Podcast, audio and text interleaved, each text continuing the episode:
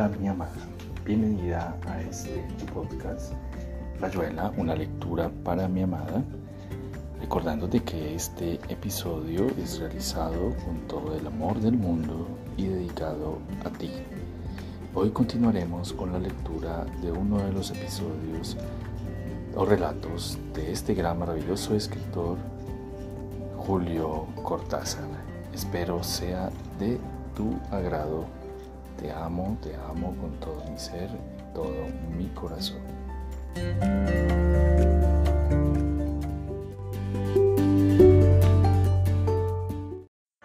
Continuamos con la lectura de Salvo el Crepúsculo de Julio Cortázar. El agua entre los dedos. Still scoping up the water with my fingers in which a trembling diamond never lingers. John Keats to Charles Cowden Clare.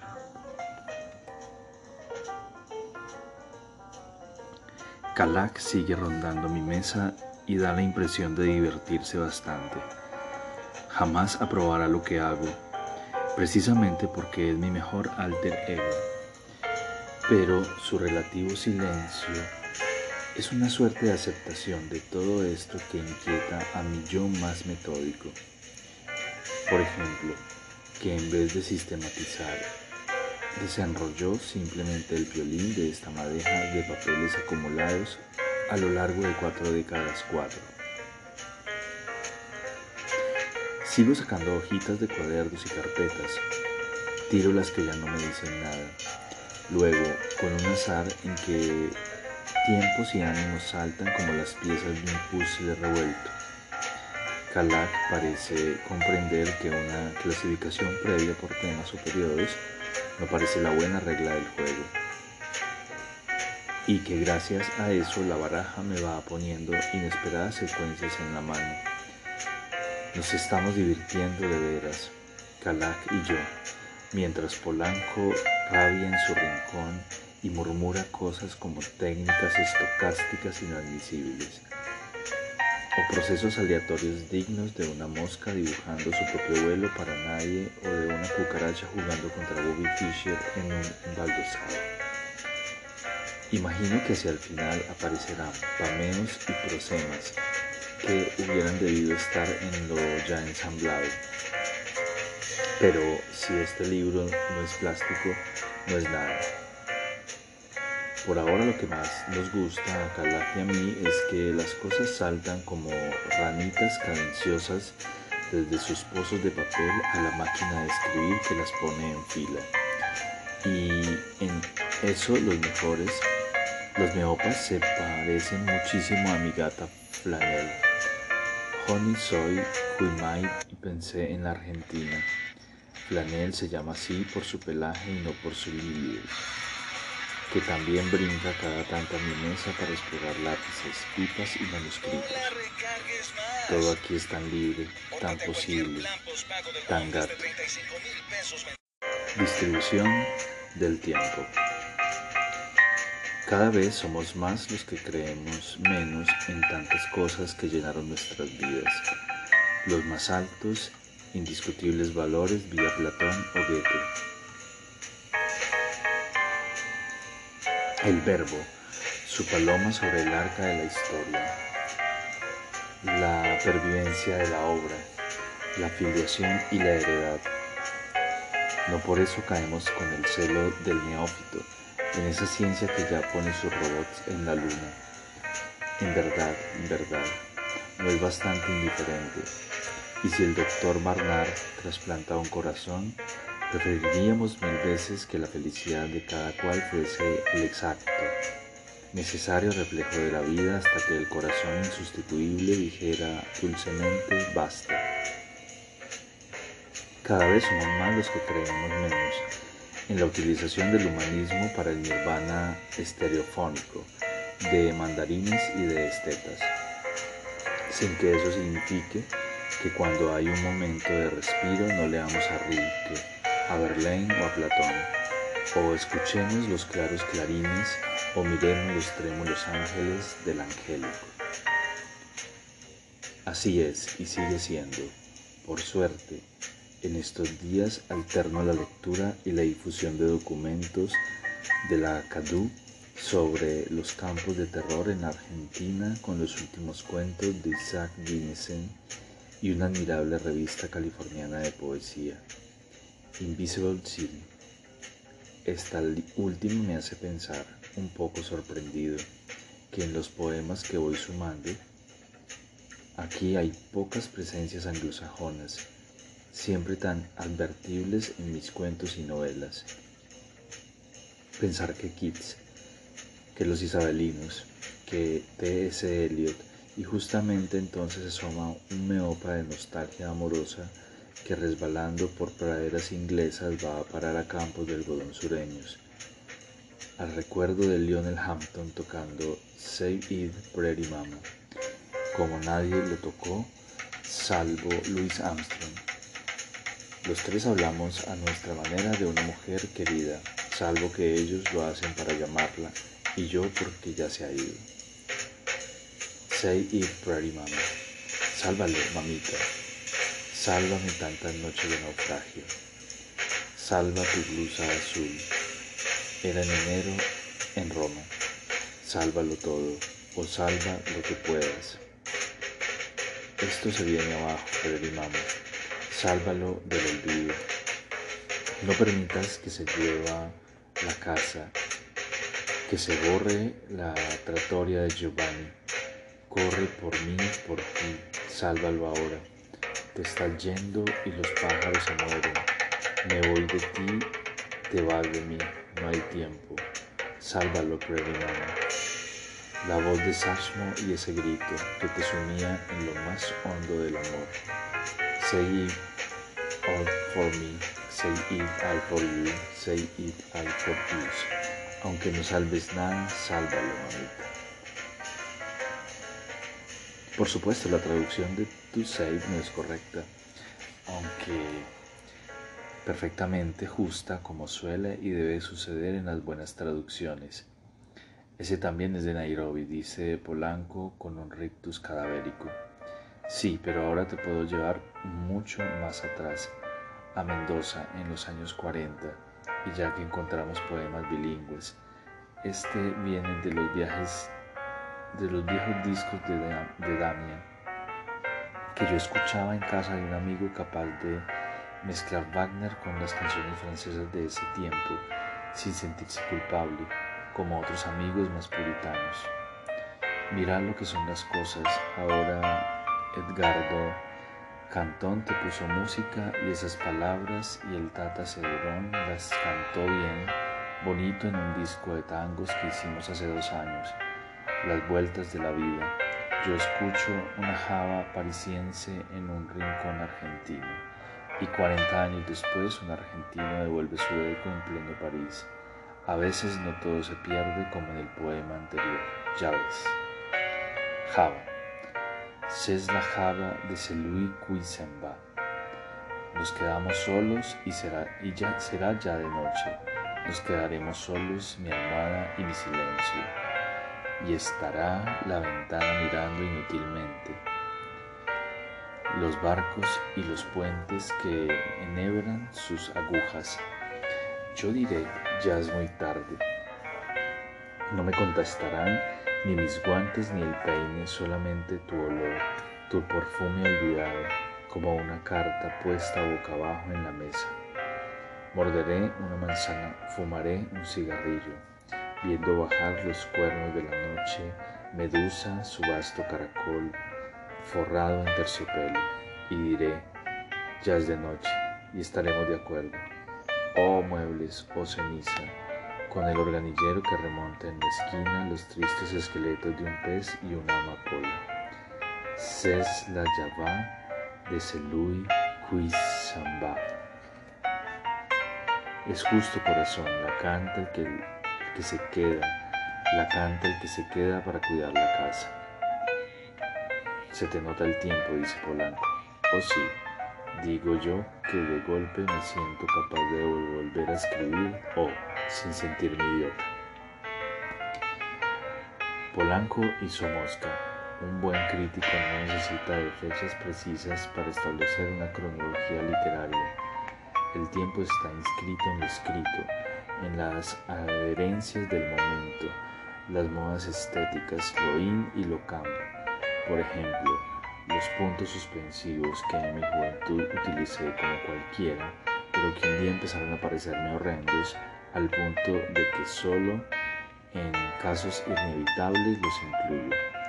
Soy capaz de fechar viejos textos sin fecha. El vocabulario es mi carbono 14. No así los temas y los mods porque nada ha cambiado en este terreno, donde sigo siendo el mismo. Quiero decir, romántico, sensiblero, cursi. Todo eso sin, exagerar, che. Los grados de la abstracción fijan inequívocamente mis más revueltos pameos. Cuánta más distancia hay entre la sustancia verdad, verbal del poema y la sustancia de la vida. Más tiempo ha pasado. No es que ahora busque especialmente lo concreto, digamos, como los poetas de la escuela de Nueva York, pero creo que lo concreto me busca a mí y que casi siempre me encuentro.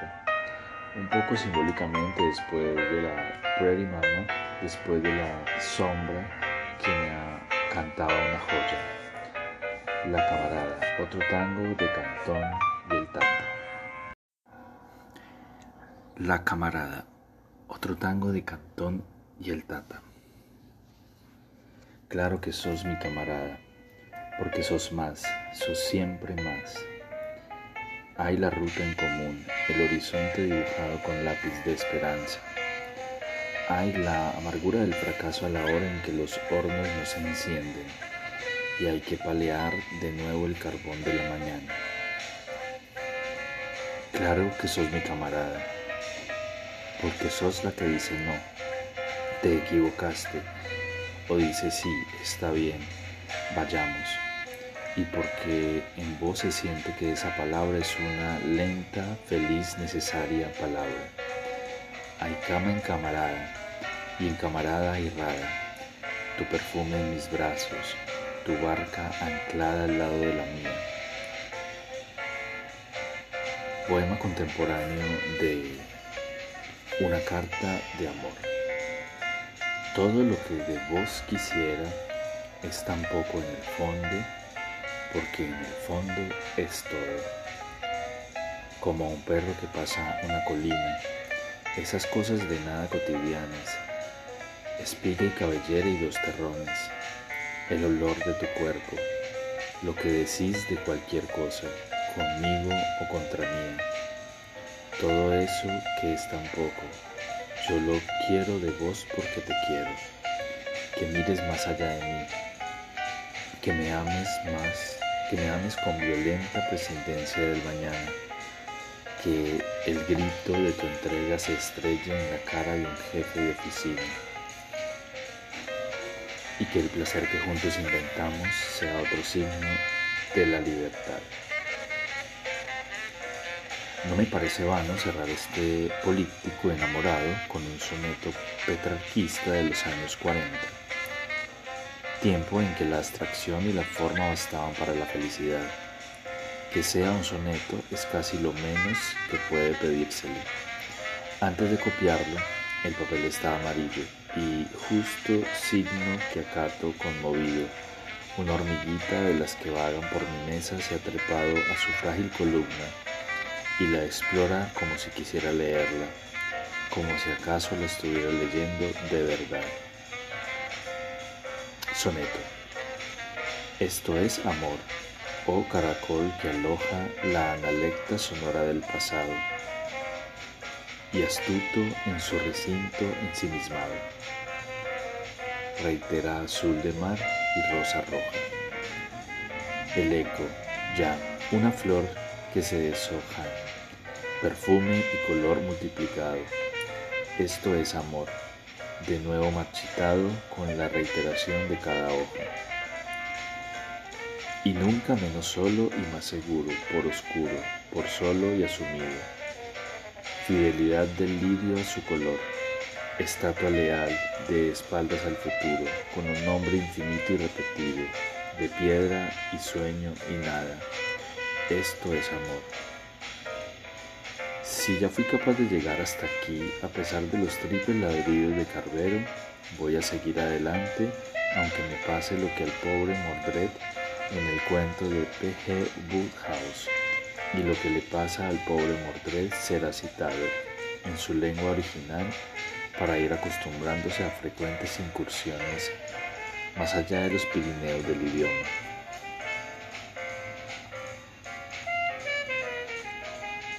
Mordred, no importa. Si tus amigos reaccionan de manera tan convulsiva, se siente que lo mismo te quieren, como a mí también me quiere José Miguel Oviedo, cuando afirma que mis poemas son conmovedoramente malos, y eso que solo conoce los pocos que he publicado. Imagínate ahora la cara que va a poner Mordred. This time they'll be really dashed and blowed. Service him right, Mordred. Cuando llegué a la subdividida casa, donde lo mismo podía encontrar el falso reloj de Potsdam los días de recibo del ajedrecista Kempelen o el perico de porcelana de Sajonia, favorito de María Antonieta. Estaba allí también en su caja de peluche negro y de algodón envuelto en tafetán blanco, la pequeña diosa de jade con un gran ramo que pasaba de una mano a la otra más fría. José Lima, la prueba del jade. Permutaciones. Bettina Brentano, que sin dejar de ser sincera, vuelca en los instantes más serios una parte inmensa de su juego. Albert Beguin, la me romantique revés.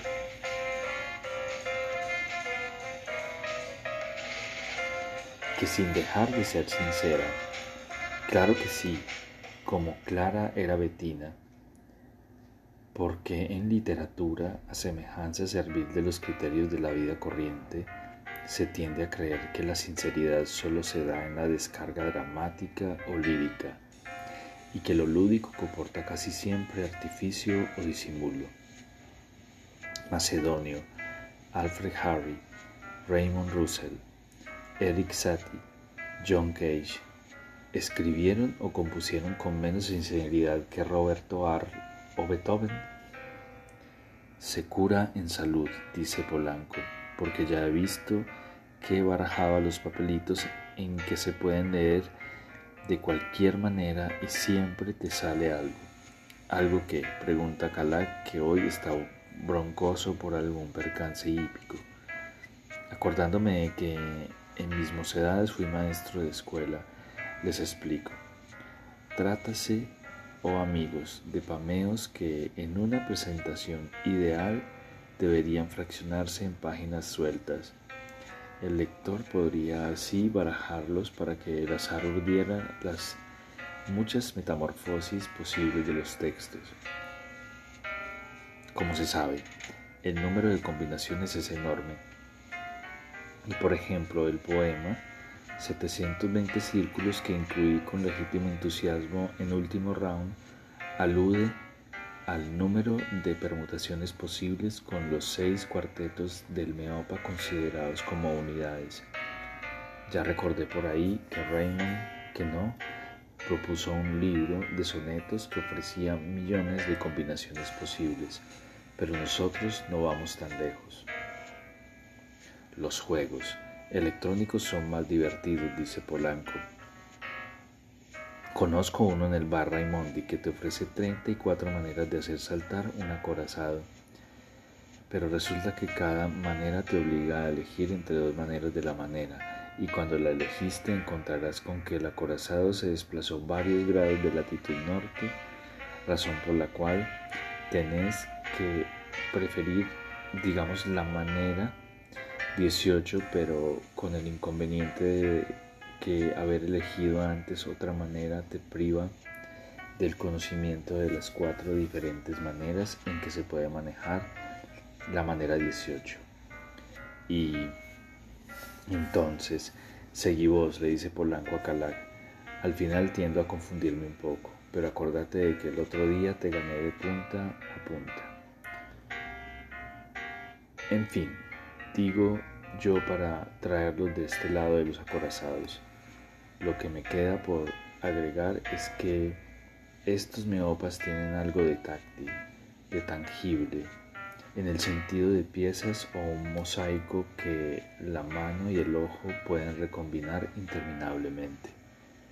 Los versos o las estrofas no son tan solo bloques semánticos, sino que se constituyen piezas mentales, dados, peones, elementos que el jugador lanza sobre el tapete del azar.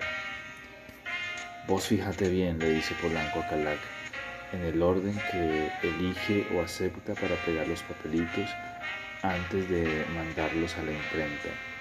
Seguro que en medio minuto yo encuentro uno mejor.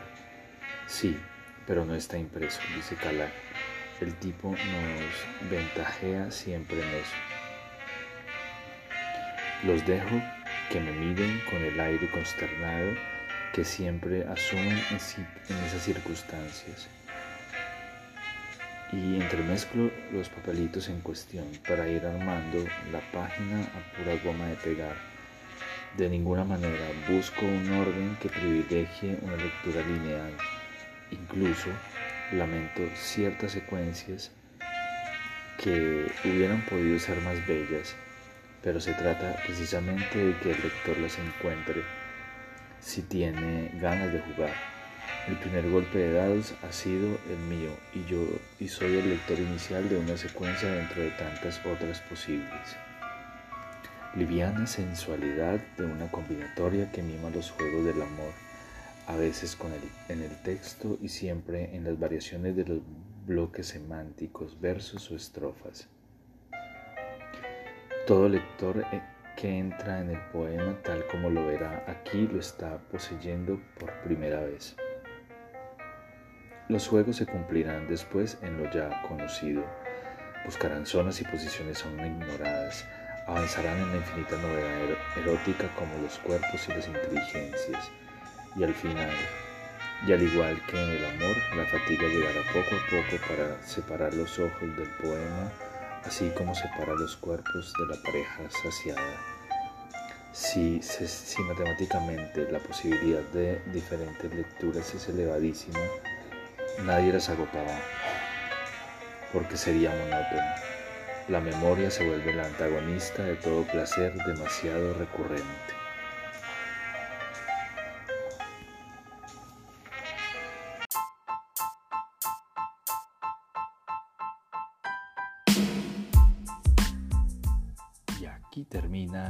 Una lectura para mi amada. Espero eh, esta lectura haya sido de tu agrado. Recuerda que te amo, te amo con todo mi ser y todo mi corazón. Te amo.